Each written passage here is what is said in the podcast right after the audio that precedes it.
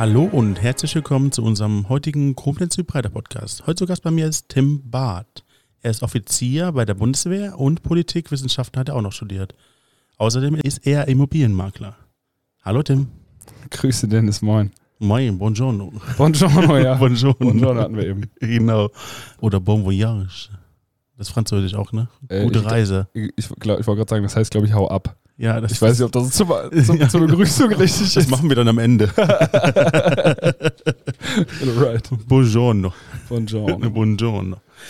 Sag mal, wie kommt man auf die irre Idee, Politikwissenschaften, also so ein echt trockenes Thema zu studieren? Ja, die, ähm, die Frage kriege ich oft. Ja, okay. Und äh, die Blicke, jetzt sind wir in einem Podcast, aber die Blicke zu der Aussage, ich habe Politikwissenschaften studiert, sind oft auch meistens sehr vielsagend. Das Ganze ist eine Voraussetzung sozusagen, wenn du Offizier bei der Bundeswehr werden möchtest. In der Laufbahn ist ein Studium inbegriffen, vier Jahre.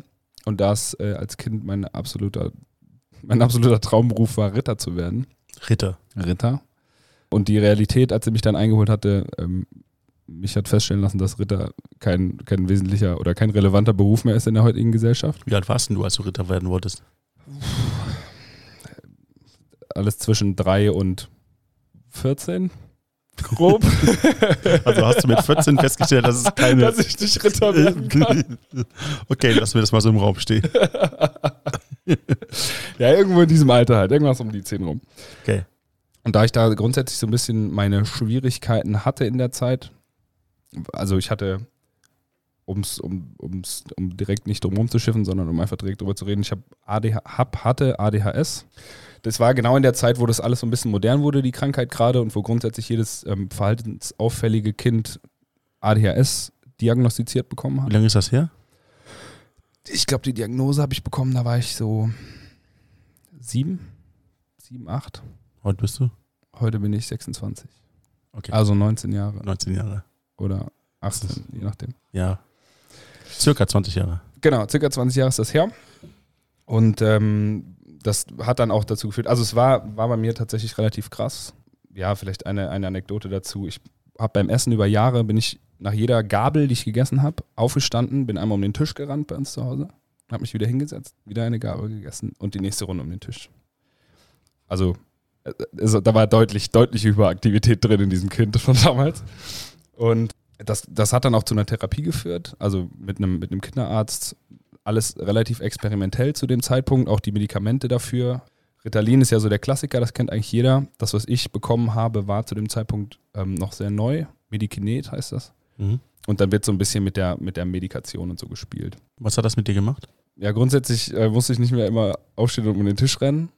Der Nachteil war, dass ich auch Phasen hatte, wo durch eine Übermedikation, das ist halt bei Beruhigungsmitteln, kann das schnell passieren, ja, so eine Art depressiven Phasen einsetzen. Das heißt, dass ich halt als Kind sehr, sehr stark Heimweh bekommen habe, gerade sowas ja, im Schulwechsel von der Unterstufe zur Oberstufe, also vierte auf fünfte Klasse. Ähm, da hatte ich eine Phase, die sehr, sehr schlimm war. Und dementsprechend hatte ich auch meinen Ruf schon weg in der Oberstufe dann, also fünf aufwärts. Kinder können grausam sein, das wissen wir alle. Und so einen Ruf wieder loszuwerden, ist schwierig in der Zeit. Was war das Problem? Ja, ich war, ich war in dem, zu dem Zeitpunkt dann, als ich in der fünften Klasse da saß und für die ersten Wochen nur geweint habe und nach Hause wollte, zu meiner Mutter wollte, aufgrund eben dieser Übermedikation, hast du dein, hast du dein Etikett weg. Mhm. Und das ist auch, das ist auch lange, lange geblieben und hat lange, lange mich daran gehindert, Selbstbewusstsein zu entwickeln. Was in der Phase ja ganz, ganz stark von der Peer Group abhängt, also von den, von den anderen Kindern und den, den Gleichaltrigen. Das ist dann erst später hat das eingesetzt, als ich American Football angefangen habe zu spielen. Wie alt warst du da? 14?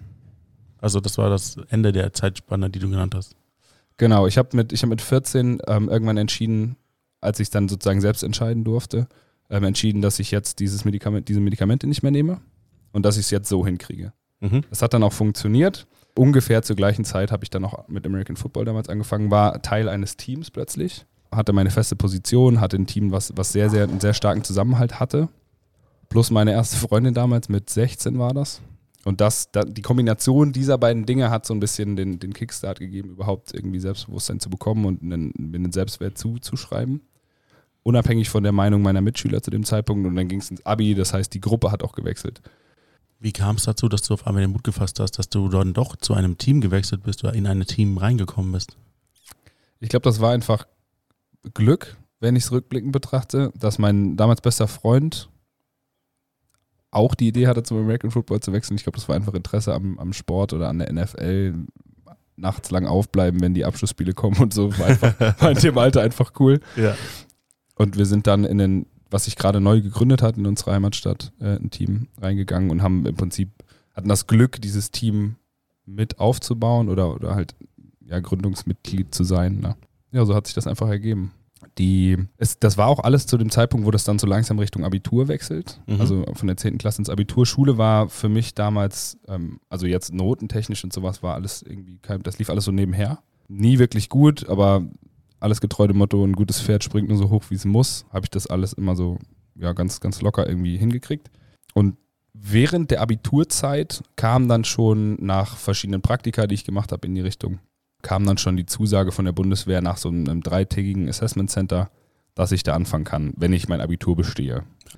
Und dann hatte ich samstags mein Abi bei, montags war Antreten, dann erst noch in Turnschuhen, dann gab es die Uniform und plötzlich stehe ich da, ein ADHS-Jugendlicher war ich zu dem Zeitpunkt ja noch, in einer Organisation, wo alles nur mit Regeln und Struktur abläuft, wo es Vorschriften für alles gibt, sogar wie man eine Toilette benutzt, gibt's als, also gibt es tatsächlich eine Vorschrift oder gab es eine Vorschrift zu, die ist Dein inzwischen Ernst? ja, also da steht so Sachen drin wie erst Hose runterziehen und dann drücken und so. ich ich lasse es jetzt einfach mal so stehen. ich bin gerade fassungslos. Welcome to Germany. Ich, äh, ich denke mir, oder ich habe mir damals gedacht, okay, es muss ja einen Grund geben, dass irgendwer die Notwendigkeit dafür gesehen hat, dafür eine Vorschrift zu schreiben. Ja. Das heißt, irgendwas ist da mal vorgefallen. Egal. Das hatte ich mal einen Podcast gemacht. Das, können wir jetzt, äh, das lassen wir auch drin. Ja. Ich habe mal einen Podcast gemacht, in dem es ja so ein Fun-Podcast, da ging es um Fun-Fakten. Ja. Und da habe ich dann mal die irritierendsten Vorschriften der amerikanischen Bundesstaaten vorgelesen. So, Mhm. ich weiß nicht, ob es Wisconsin war oder Miami, aber es gibt einen Bundesstaat, in dem darf man nicht im, warte, im Morgenmantel angeln gehen. Gesetzlich Genau. reguliert. Und man darf in einem anderen Bundesstaat seinen Elefanten nicht an eine Parkuhr festbinden, ohne die Parkuhr zu entwerten. das, Das heißt, der Elefant gilt als Fe äh, Gefährt. Als falsch parkendes Fahrzeug. Ja, genau. Ja, ja sind, also, da gibt es echt irre Vorschriften. Dann denkt man sich auch, was ist passiert, damit diese Vorschrift kommt? Dieses Genau. Gesetz. Das, das ist das, was ich meine. Es muss mal einen Fall gegeben haben, wo jemand mit seinem Elefanten zu lange einen, einen Parkplatz blockiert hat, Genau. ohne ein Ticket zu ziehen. Oder irgendwas Negatives getan hat mit einer Angel und einem Morgenmantel. Wieder eine Angel im Morgenmatte, ja, genau. Äh, Da fehlt mir das Verständnis. Ich habe keine Ahnung. Ja. Aber du hast ja auch Politikwissenschaften studiert. Da war wahrscheinlich dann auch viel Betrachtung solcher Ereignisse. Also ich hab, hatte Fachrichtung internationale Beziehungen. Ja. Ähm, also so, okay, wie verhalten sich Staaten zueinander? Ah, das ist doch ultra interessant. Mhm. Ja. War es durchaus auch. Da kann ich aber gleich noch, kann ich gleich noch ein, zwei Sachen zu erzählen. Gut, okay. die, die ganze Grundausbildung und diese ganze Struktur war für mich, denke ich heute, rückblickend wieder, denke ich heute Rett, ein Stück weit auch Rettung. Weil ich plötzlich gelernt habe, mich zusammenzureißen, Mhm. durch die, durch die Grenzerfahrung da auch gelernt habe, okay, wo liegen denn eigentlich meine Grenzen? Und diese Struktur und die Disziplin, die man dort lernt, helfen mir heute immer noch. Helfen mir bei allem, was ich heutzutage mache. Da kommen wir mit Sicherheit später noch drauf. Das zu erreichen oder so voranzukommen, wie ich mir das vorstelle. Wir hatten zum Beispiel, und das sind Sachen, die man wirklich außerhalb der Bundeswehr, glaube ich, schwer erleben kann, Mhm. wo ich sehr, sehr dankbar bin im Nachhinein für. Zum Beispiel eine Abschlussübung unserer Grundausbildung. Es waren drei oder vier Tage, ähm, die wir draußen waren, die wir immer Kilometer machen mussten, wo wir verschiedene Stationen zwischendrin hatten, die wir absolvieren mussten.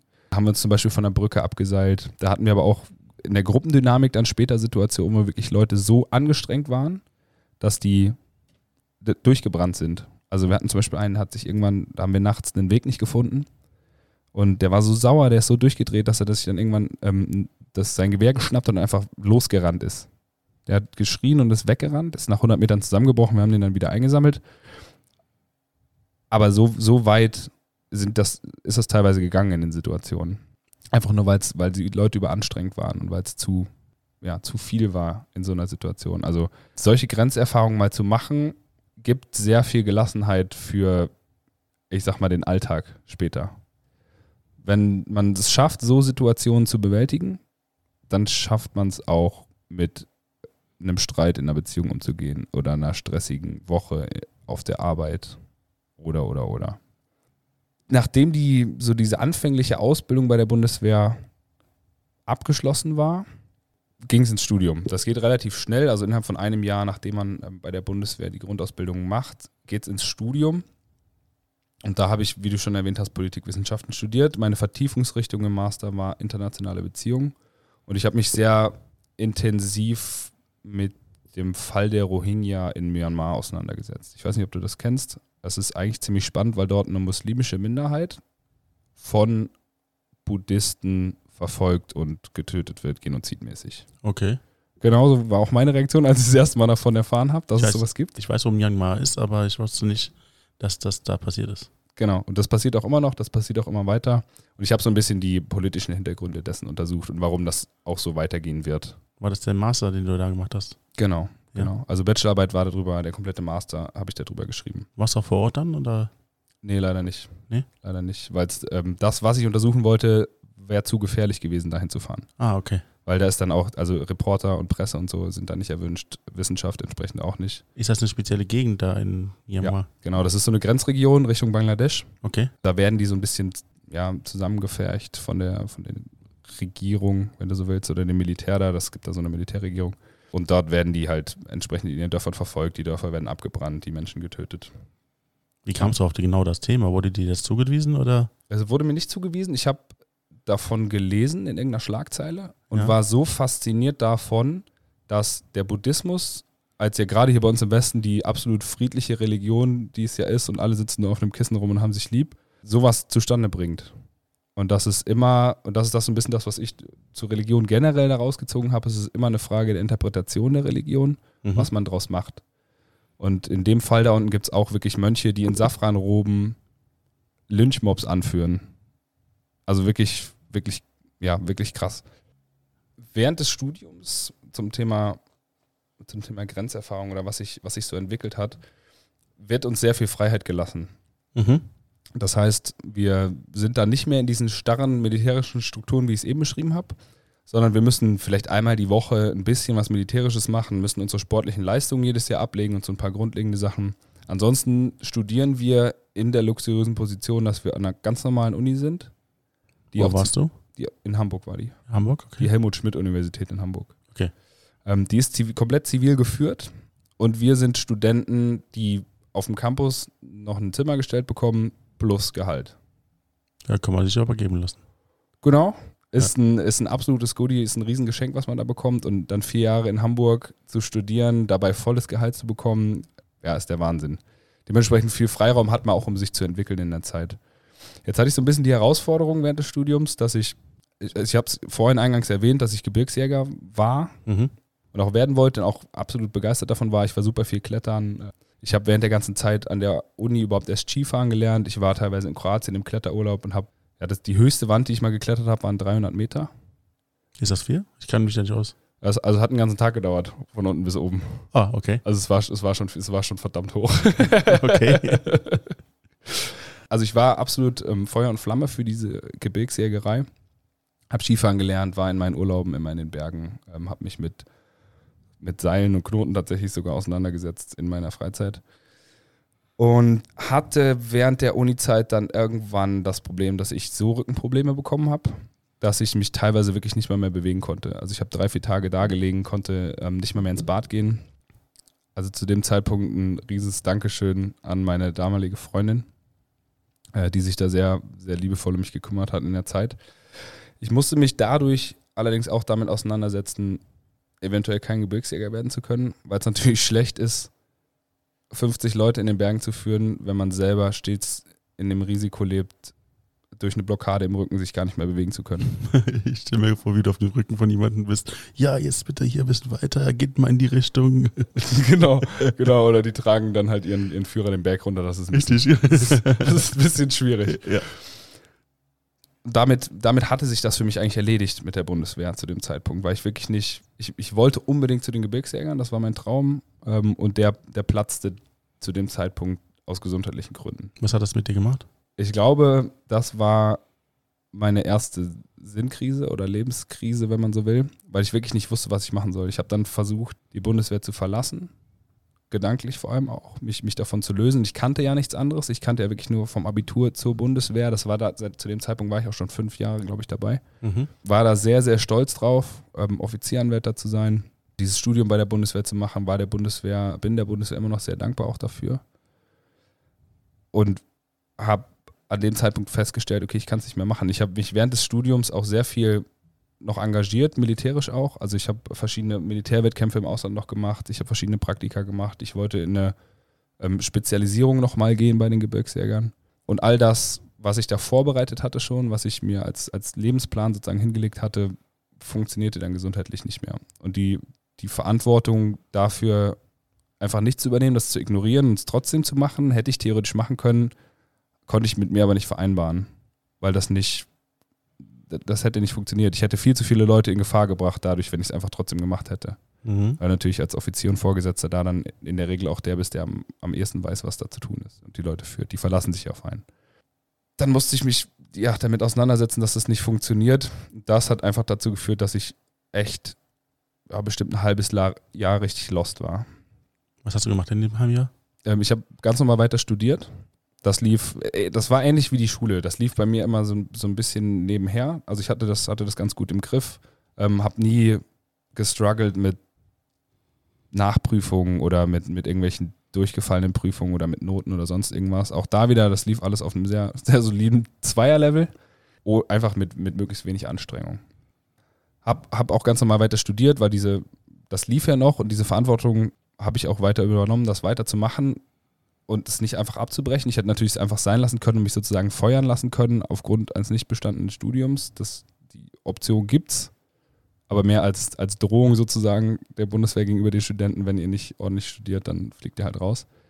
Hab das nicht gemacht und habe dann angefangen, mich umzusehen, was kann ich alternativ machen. War das für dich in dem Moment ein Stillstand, obwohl du weiter studiert hast, oder war das äh, nur Ohnmacht in dem Moment? Ich glaube, Ohnmacht beschreibt es in dem ersten Moment ganz gut Okay. Ich war aber ähm, seit, seit diesem Zeitpunkt mit 16, 17, wo das angefangen hat mit meinem, ähm, ja, dass ich mich entwickelt habe, habe ich begonnen, die Verantwortung für die Situation oder versucht immer die Verantwortung für die Situation zu übernehmen. Das heißt, ich habe jetzt hier ein Problem, ich kann gesundheitlich nicht Gebirgsjäger sein, das heißt, wo geht es jetzt von hier aus hin? Und habe dann angefangen, mich damit auseinanderzusetzen, wie es weitergehen kann. Bin ähm, witzigerweise auch über einen Podcast ähm, dann zu dem ganzen Persönlichkeitsentwicklungsthema gekommen und allem, was, was so dazugehört. Und habe festgestellt, okay, es, es gibt vielleicht auch nicht nur diesen einen Weg, die Bundeswehr an sich für mich, sondern vielleicht gibt es da auch noch andere Sachen. Ja, vielleicht ähm, gibt es verschiedene Potenziale, die man nutzen kann, verschiedene Ideen, die in mir schlummern, die ich, mit denen ich mich noch überhaupt nicht beschäftigt habe, weil natürlich die Bundeswehr auch wenig Luft dafür lässt. Du bist in so einem durchregulierten und in so einem strikten Umfeld, dass oftmals wenig Platz für Kreativität bleibt. Wie konntest du deine Kreativität dann doch ausüben? Ich habe dann äh, festgestellt während des Studiums und während ich angefangen habe, mich damit auseinanderzusetzen, okay, was machst du jetzt alternativ? Ähm, wie gesagt, ich wollte auch eine Zeit lang rausgehen, das heißt, ich habe mich sowieso damit beschäftigt, was kann auch beruflich außerhalb passieren. Hab da einfach, bin ich verschiedenen Ideen nachgegangen, verschiedene Ideen, die ich irgendwie hatte. Ich habe zu dem Zeitpunkt während des Studiums meine erste Immobilie gekauft, weil, also man kommt über dieses Persönlichkeitsentwicklungsthema ja sehr schnell auch zu dem finanziellen Thema und dazu, was, wie kann man investieren, wie kann man das vernünftig für sich regeln. Habe mich dann für dieses Thema Immobilien entschieden, habe das dann durchgezogen für mich und habe da auch dann eine berufliche Perspektive gesehen zu dem Zeitpunkt. Und bin später erst dazu gekommen, überhaupt mich wieder neu, wenn du so willst, in die Bundeswehr zu verlieben. Also nach meiner, nach meiner Sinnkrise. Ich kann kein Gebirgsjäger sein, damit ist Bundeswehr für mich gestorben. Habe ich mich danach sozusagen neu in die ganze Sache ähm, verliebt mit der jetzigen Fachrichtung, die ich jetzt, die ich jetzt ausüben kann. Jetzt wird es aber spannend. Jetzt ist spannend, ja. Liebt, was heißt das? Also ich kann mir nicht vorstellen, dass man sich in, einen, in eine Institution verliebt. Weniger in die Institution, viel mehr in die Tätigkeit. Okay und in, ähm, in die Art und Weise, wie es läuft. Wie ist denn dazu gekommen, dass du dann auf einmal dich neu verliebt hast? Hat das diese ganze Persönlichkeitsentwicklung und die ganzen Themen darum äh, mit dir gemacht? Hast du viel aufarbeiten können oder woran lag es? Ich habe durch, durch die Persönlichkeitsentwicklung, durch die Bücher, die ich dann gelesen habe, also ich habe so diesen, ich nenne es jetzt mal den klassischen Weg in der Persönlichkeitsentwicklung irgendwie gegangen. Ich hab, bin damit in Kontakt gekommen, habe dann angefangen, mir wochenweise Bücher reinzufahren, die sich irgendwie mit dem Thema auseinandersetzen und sehr, sehr viele Bücher promoten ja eigentlich Reflexion. Das heißt, ich setze mich hin mit einem Blatt Papier und gucke mir mal an, was ist so bis jetzt passiert, ähm, was sind deine Herausforderungen, was sind deine Talente etc. Habe da zwei, drei Bücher zu durchgearbeitet. Die Notizen habe ich heute noch, die habe ich neulich nochmal beim Aufräumen gefunden. Ich habe die Bücher durchgearbeitet und habe dadurch reflektieren gelernt. Und dadurch auch gelernt, alles, was vorher passiert ist, zu reflektieren. Also ob das die Probleme mit dem Rücken waren, ob das ähm, Sachen aus der Jugend waren, die ich eben erzählt habe, die Ausbildung, alles, was in den Ausbildungen auch passiert ist, zu reflektieren und zu verstehen, was das alles bedeutet und damit auch eine Zukunftsperspektive zu sehen. Die Persönlichkeitsentwicklung, die ich zu dem Zeitpunkt, ich nenne es jetzt mal betrieben habe dann, ja, die Bücher, die ich gelesen habe, ähm, die Auseinandersetzung mit mir selbst und die Reflexion von dem, was bis dahin passiert war, haben, haben mir dann die Möglichkeit gegeben, denke ich, auch wieder eine Perspektive für die Zukunft zu sehen. Noch nicht unbedingt klar, aber mir war bewusst, dass es ja irgendwie weitergeht. Weil du das in der Vergangenheit aufgearbeitete auch reflektieren konntest? Genau, und vor allem, weil ich, weil ich etwas gelernt habe, und zwar, dass wir oder ich zumindest festgestellt habe, dass ich für alles, was in meinem Leben passiert, für jede Situation die Verantwortung übernehmen muss. Und zum anderen, dass das Falscheste, was man tun kann oder was ich tun kann, ist eine Opferrolle, die ich bekomme, die von außen mir sozusagen gegeben wird, zu akzeptieren. Bedeutet, bezogen zum Beispiel auf die Jugend, dass ich das, was ich damals als ich hatte Pech, ähm, die Krankheit hat mir viel von der Lebensqualität während meiner Jugend genommen, also ADHS, viel von der Lebensqualität während meiner Jugend genommen, es geschafft habe, umzumünzen zu, ich habe dadurch sehr, sehr viel gelernt und die Verantwortung dafür zu übernehmen, das in der Zukunft, in Zukunft mitzutragen und zu einer Bereicherung in meinem Leben zu machen. Das klingt aber jetzt irgendwie so wie so eine Verdrängung von den Ereignissen, die in der Vergangenheit passiert sind. Wenn du sagst, ja, ähm, anstatt zu sagen, ich war eine Opferrolle früher und äh, war der arme junge Mann, zu sagen, ja, ich habe daraus gelernt und für die Zukunft kann ich was anderes. Das ist ja richtig, das funktioniert auch. Aber ist das nicht im Grunde auch so ein sich selbst einreden, dass irgendwas ist, wie es eigentlich war? Denke ich nicht. Nee? Aus folgendem Grund. Ich, ich mache es an einem Beispiel, dann wird es Okay. vielleicht deutlich. Ich hatte zu dem Zeitpunkt damals sehr wenige Freunde.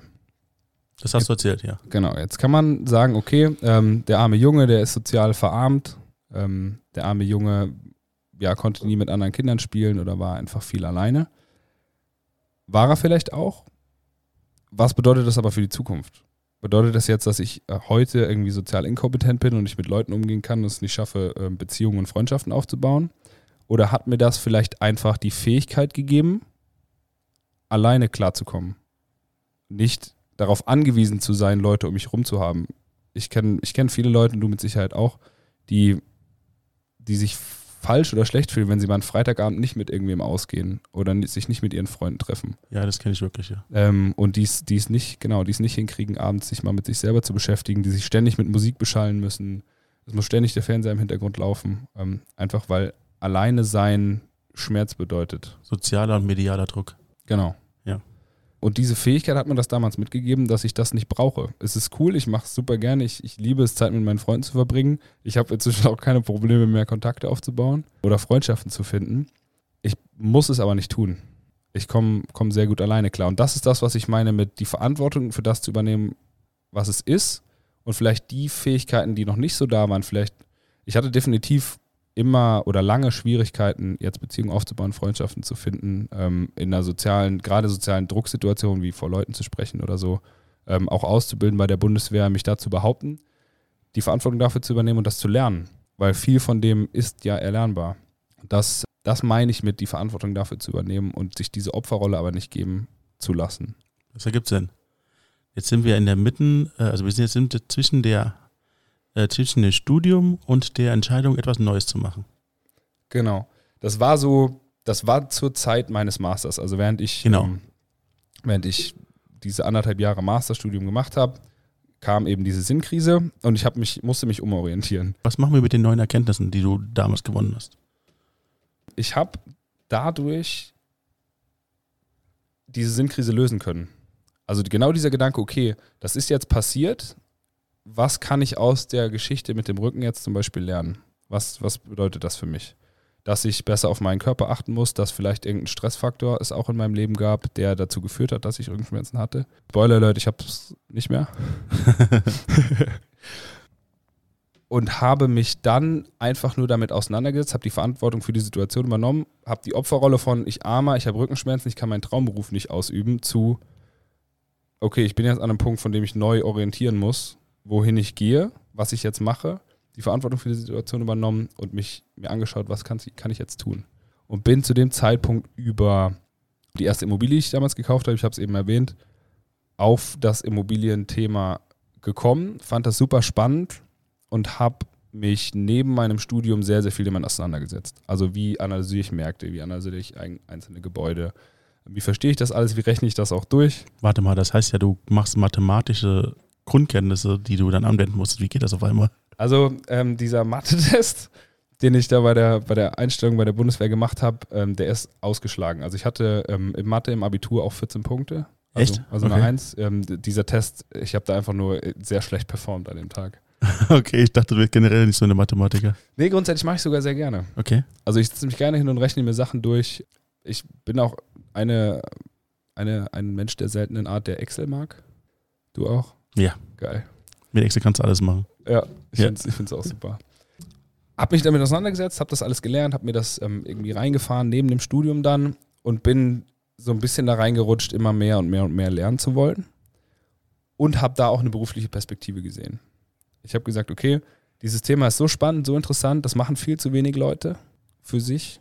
Ich will denen zeigen, wie es geht. Weil ich habe natürlich, nachdem ich meine erste ähm, Immobilie damals gekauft habe, bin ich auch rumgelaufen, stolz wie Bolle, habe erzählt, ja, ich bin jetzt hier Immobilieninvestor, keine Ahnung, was man sich da alles für Titel gibt. Das klingt aber so groß. Was war denn, was für eine Immobilie- Immobilie war das denn? Das, das war nicht so groß. Das war eigentlich, ja, das war eine Eigentumswohnung in der Nähe von Frankfurt, Okay. die ich, die ich zu dem Zeitpunkt für gut hielt, die mein ähm, damaliger Berater, ich hatte ein bisschen Schiss, das komplett alleine zu machen, deswegen habe ich mir noch Hilfe geholt. Äh, mein damaliger Berater mir empfohlen hat auch, ja, die, die ich damals zu dem Zeitpunkt gekauft hatte. Ich hatte natürlich die luxuriöse Position, festangestellt bei der Bundeswehr zu sein. Da rennen dir sowieso alle Banken die Tür ein, wenn du nicht sehr viele Schulden hast und wollen dir Geld leihen. Und das habe ich dann genutzt, ähm, die, erste, die erste Wohnung zu kaufen. Also es war nichts, es war, es war jetzt nichts Großes, es war wirklich, es war wirklich die absolute, der absolute Standard, den man so machen kann an Immobilien. Hast du die heute noch? Die habe ich noch, ja. Ja, okay. Ich, ich glaube, die behalte ich auch. Das ist so die, ist so die erste, ähm, ist vielleicht so ein bisschen so ein emotionaler Wert auch. Wie der erste Dollar Wie der erste Dollar, ja. Ja. ja oder der, im Bilderrahmen. Wie? Der erste Dollar im Bilderrahmen. Ja, genau. Hab dich rausgeholt. Nee, ich war, ich war bei, ich war dabei zu beschreiben, wie ich an die Immobilien gekommen Moment mal, wir waren aber gerade bei einem ganz anderen Thema. Wir haben eigentlich ursprünglich gefragt, also ich habe ursprünglich gefragt, warum du dich neu in die Bundeswehr verliebt hast. bin. Ja. Ich habe mich dann für den Weg des Immobilienmaklers entschieden und wollte dann einfach nur, weil ein Verlassen der Bundeswehr war nicht möglich, so wenig wie möglich dafür noch tun müssen. Ja, heute, ja, heute finde ich es ein bisschen unfair der Bundeswehr gegenüber, weil ich natürlich sehr, sehr viel von der auch bekommen habe, dass ich zu dem Zeitpunkt mir dachte, okay, dann machst du, schiebst du jetzt eine ganz ruhige Kugel, suchst dir einfach nur irgendeinen Posten, wo du möglichst wenig arbeiten musst, damit du möglichst viel Zeit hast, nebenbei noch was zu machen. Bin dann zum, zu meinem jetzigen Bereich gekommen. Es gab dann immer so Gerüchte, ja, das ist ein Elfenbeinturm, da muss man nicht viel tun. Zur operativen Kommunikation nennt sich das. Spannend. Spannend, ja. Ich erkläre gleich genauer, was es ist. Okay. Weil es halt immer hieß, da musst du nicht arbeiten. Okay. bin, bin dort aufgeschlagen, komplett demotiviert, eigentlich ja gar keine Lust mehr auf die Bundeswehr und nur noch so mein eigenes Ding im Kopf.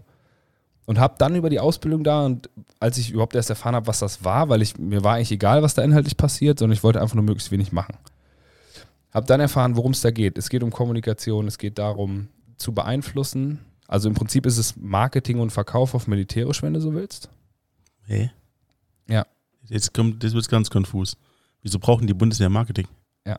Also jetzt es ist jetzt nicht der, ähm, der Bundeswehr-Karriere-Truck, der in Berlin irgendwo rumfährt auf irgendwelchen Messen, sondern es geht so ein bisschen um die Kommunikation zum Beispiel zur Bevölkerung in Afghanistan. Ich mache es mal an einem Beispiel, dann wird es ein bisschen klarer. Okay. Wir haben zum Beispiel eine, die Bevölkerung von Afghanistan in Dorf XY. Ja. In Dorf XY gibt es auch irgendwo ähm, böse Jungs, an die wir ran wollen, die, die unser Auftrag sozusagen sind, da rauszuholen. Jetzt kann man natürlich äh, jede Tür eintreten. Oder man arbeitet so, dass man es schafft, die Bevölkerung auf seine Seite zu ziehen, dass die freiwillig einfach verraten, wo die bösen Jungs sind. Und diesen kommunikativen Weg einzuschlagen, ist sozusagen unsere, unser Verständnis von militärischem Einsatz. Das hat also auch viel mit Psychologie zu tun. Sehr viel, ja. Okay. Wie kamst du auf eine psychologische Schiene dann? Ähm, das hat sich dann in der, in der Ausbildung so ein bisschen so ergeben. Ich, durch Persönlichkeitsentwicklung, wir haben vorhin drüber gesprochen, ja. kommt man ja auch mit Psychologie sehr viel in Kontakt. Und in, genau in die Kerbe hat diese, ja, dieser neue Fachbereich, zu dem ich dann gekommen bin, hat auch da reingeschlagen. Und dann habe ich festgestellt, okay, das ist ja super interessant. Und dann bin ich innerhalb dieses Fachbereiches nochmal in einer Untereinheit, die sich ähm, ja, taktische Direktkommunikation nennt, das heißt wirklich Gesprächsführung mit den Leuten vor Ort, zum Beispiel mit dem Bürgermeister von meinem Dorf XY, was ich gerade beschrieben habe, oder mit Lautsprechern zu arbeiten, also Durchsagen zu machen, da irgendwie Informationen zu verteilen und so einfach am Ende auch, und das ist sehr untypisch eigentlich fürs Militär, wenn wir es richtig machen, können wir auch sehr, sehr viel Blut sparen, nenne ich es mal. Das ist natürlich die logische Konsequenz. Wenn man hintenrum etwas erreichen kann, ohne dass dann Leute zu Schaden kommen, ist natürlich immer gut, da Menschenleben gerettet werden. Genau, genau. Und das ist, äh, ja, das ist so der Kern des Fachbereichs. Und als ich das festgestellt habe, dass es das gibt und dass das meine Aufgabe sein kann, habe ich mich, wie ich es vorhin gesagt habe, neu verliebt. Weil es wirklich inhaltlich super spannend ist. Die Leute, mit denen ich da arbeite, sind super spannend. Die Inhalte, die wir bearbeiten, sind sehr spannend. Zusammenarbeiten teilweise auch mit zum Beispiel Verhandlern, also Unterhändler sozusagen von der Polizei oder vom ähm, SEK da haben wir schon einige spannende Sachen auf jeden Fall gemacht und es ist sehr viel Psychologie drin, es ist sehr viel Kommunikation drin, also genau die Sachen, für die ich mich sowieso schon interessiere privat. Und das jetzt auch noch in dem beruflichen Kontext umzusetzen, in der Position, da Menschen führen zu können, auch was auch, da sind wir bei der Verantwortung wieder, was auch sehr, sehr viel Spaß macht. Mit vereinzelten extra Herausforderungen, wie zum Beispiel jetzt der Katastrophenhilfe in Rheinland-Pfalz oder ähnlichem, wo wir auch eingesetzt werden können dann, hat mich, ja, lässt mich einfach wieder sehr, sehr glücklich bei der Bundeswehr sein. Es ist die viel interessantere Frage. Hast du denn eigentlich nur gelernt oder hast du das auch mal anwenden können, was du da gelernt hast? Es ist immer schwierig, das zu erklären, was da, was da eigentlich hintersteckt. Also wenn jetzt jemand fragt, oder die klassische Frage, die man eigentlich so bekommt, okay, warst du schon im Einsatz? Genau. Nee, war ich nicht. Ja. Würde ich gerne mal in den Einsatz gehen? Ja. Ja. Aus dem einfachen Grund, was du gerade genannt hast. Wir üben und üben und lernen und üben, aber tatsächlich anzuwenden, nur sehr, sehr selten. Eigentlich nur im Einsatz. Und das, ja, es ist vielleicht schwer greifbar, wenn man jetzt klassisch wirklich einen Beruf ausübt und tatsächlich an irgendwelchen Projekten arbeitet, ähm, irgendwas managt, sich, sich eigene Produkte ausdenkt. Wenn du seit, wenn ich jetzt seit sieben, sieben Jahren immer nur übe, was ich, was ich eigentlich machen will. Es gibt Sachen, da bin ich froh, dass ich es nur übe, zum Beispiel Schießen. Es gibt aber andere Sachen, die würde ich auch gerne mal einsetzen, einfach weil es eine andere Art von ja, Produkt ist, was man am Ende erschafft. Weil ansonsten produzieren wir ja so gesehen bei der Bundeswehr nichts. Das, das war auch jetzt gerade wild, ne? Nee, ich verstehe, ich komme gerade, ich komme mit gerade. Okay. Du willst nur, du willst die Emotionalität dahinter stecken, dass du nicht die Menschen töten, sondern genau das Gegenteil erreichen möchtest. Genau.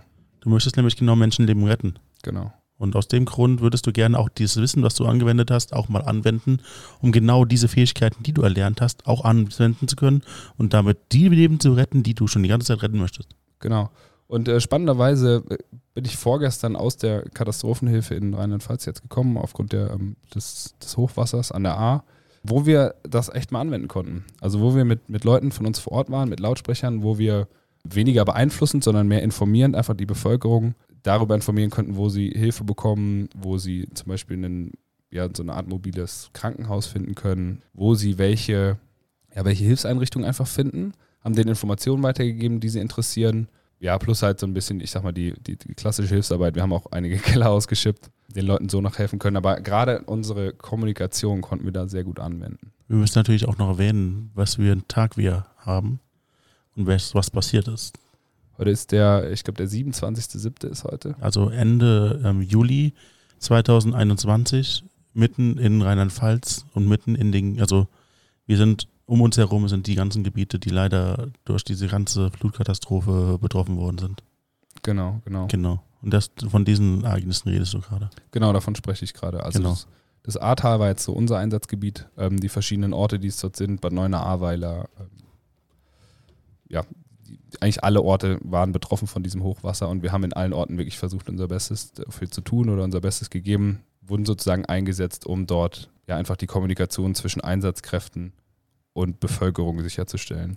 Dafür aber schon mal Dankeschön an euch alle. Denn ich finde, jeden, der da hilft und jeder, der helfen kann und es tut, verdient den größten Respekt. Das habe ich auch so schon feststellen können, dass tatsächlich bis auf diese paar Ausnahmen, die wir alle schon in den Medien mitbekommen haben, so viel Liebe, so viel Hilfsbereitschaft da ist, wie ich es eigentlich noch nie gesehen habe.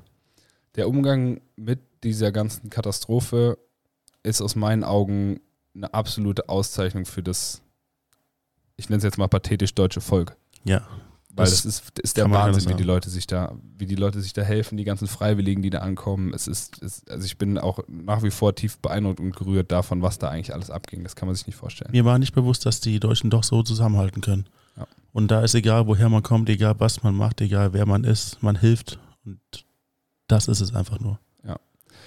Alle Spitzfindigkeiten, alle auch persönlichen Spitzfindigkeiten, die ja sonst eine sehr große Rolle spielen, sind einfach, sind passé. Da, da stellen sich alle in eine Menschenkette und schaufeln mit Eimern jetzt den Schlamm aus dem Keller. Ähm, alle versuchen zusammen einfach die Situation zu lösen und es für alle ähm, erträglich zu machen und am besten zu lösen. Das ist wirklich, also wie du schon sagst, das ist der Wahnsinn. Ich kann da auch nur nochmal allen danken, die da irgendwie mitgeholfen und mitgearbeitet haben und auch immer noch mit, mitarbeiten. Das ist ja noch, noch längst nicht rum jetzt am heutigen Tag. Wir sind ja mittendrin. Genau. Genau. Du hast uns erzählt, dass du als kleines Kind schon ADHS hattest und das wurde diagnostiziert zu der Zeit, wo es modern war. Du hast zwar kein Ritalin bekommen, aber ein anderes Medikament, das recht stark Einfluss auf dich hatte. Und das hatte dann auch Einfluss auf deinen Gemütszustand und du dadurch hattest du in der Schulzeit auch Depressionen. Ich habe sehr schnell diesen Opferstempel in der Schule damals bekommen und es war schwierig für mich, da irgendwie wieder rauszukommen. Ich habe ja den einen oder anderen ja, Weg dann gefunden, gerade über, die, über das Footballteam. Im Footballteam hast du dich dann neu aufgehoben gefühlt. Mit deinem besten Freund zusammen seid ihr dann in ein neues Team gekommen. Und durch diese neue Teambereitschaft hast du dann irgendwann auch die Bereitschaft gehabt, zur Bundeswehr zu gehen und dich mit den Tests, die du vorher gemacht hast, die du auch bestanden hast, in dieses Bundeswehrleben reinzuspringen. Genau, meinen äh, Traumberuf Ritter habe ich dann in die Realität übertragen nach dem Abitur und habe hab mich für die Bundeswehr entschieden und den Weg des Offiziers. Habe äh, die Grundausbildung absolviert, wo, wo einige Grenzerfahrungen bei waren, gerade auch innerhalb einer Gruppe, das irgendwie organisieren zu können, dass das funktioniert. Und von da aus ging es dann ins Studium. Irgendwann musstest du leider erkennen, dass dein Lieblingsberuf oder dein Traumberuf Gebirgsjäger nichts für dich wurde, weil du Rückenprobleme bekommen hast. Auch die 300 Meter Wand konnte dich damals nicht aufhalten. In deiner zweiten Lebenskrise musstest du dich dann, äh, hast du dich dann mit dir selbst beschäftigt, viel mit Menschen, mit Menschen und mit dir selbst und mit Persönlichkeitsentwicklung und Reflexion des Alten. Dadurch hast du für dich entschieden, Immobilienmakler zu werden. Genau, ich habe neben dem Studium dann noch alle Fortbildungen etc. dazu gemacht und habe die Selbstständigkeit als Immobilienmakler gestartet, noch bevor ich dann mich, wie wir es formuliert haben, neu verliebt habe in die Bundeswehr und die neue Verwendung. Und heute bist du Offizier bei der operativen Kommunikation und kannst tatsächlich die sieben Jahre angetrainierten und angelernten Eigenschaften in der heutigen Krise, die leider mit dem Hochwasser und anderen Themen sehr massiv ist, anwenden und Leuten helfen. Die Hochwassersituation hat dazu geführt, dass das, was wir, was wir gelernt haben, was, wie du schon gesagt hast, über die sieben Jahre wir uns antrainiert haben, wir anwenden konnten und tatsächlich den Menschen helfen konnten, aus diesem Training und Üben rauskommen, um ja einfach einen Effekt zu erzielen und, und den Menschen zu helfen. Das, was man ja möchte, grundsätzlich, wenn man zur Bundeswehr geht und die ähm, Resonanz, wir haben vorhin darüber gesprochen, wie vorbildlich eigentlich der Umgang mit dieser Situation ist aus der Bevölkerung raus. So ist auch die Resonanz, die uns dann gegenüber zurückgebracht wurde. Also die Dankbarkeit gegenüber allen Hilfskräften, die Dankbarkeit auch gegenüber uns, die wir da unten waren und unser Bestes einfach dafür getan haben, die Situation ähm, für alle erträglicher zu machen oder bestmöglich zu lösen, war, war sehr, sehr beeindruckend und berührend. Und faszinierend, auch für mich. Wir sind leider am Ende unseres Podcasts. Am Ende unseres Podcasts gebe ich immer dem Gast auch die Möglichkeit, den Leuten was mit auf den Weg zu geben. Möchtest du unseren Zuhörern etwas mit auf den Weg geben? Zwei Dinge. Das eine habe ich vorhin schon erwähnt. Und zwar übernehmt die Verantwortung für das, was ist in eurem Leben. Wenn es etwas gibt, mit dem ihr unzufrieden seid, wenn ihr an irgendeiner Stelle Probleme feststellt bei euch, dann übernehmt die Verantwortung dafür und löst es. Es gibt eigentlich, ja, es gibt für alles eine Lösung. Und wenn ihr die Verantwortung übernehmt, dann könnt ihr das auch lösen. Und das Zweite, und das habe ich erkannt, als ich diese, diese, ja, diese zweite Lebenskrise hatte mit den Rückenschmerzen, ich stand an dem Punkt still, weil ich nicht wusste, wo ich hingehen kann, weil ich kein, kein links, kein rechts wusste.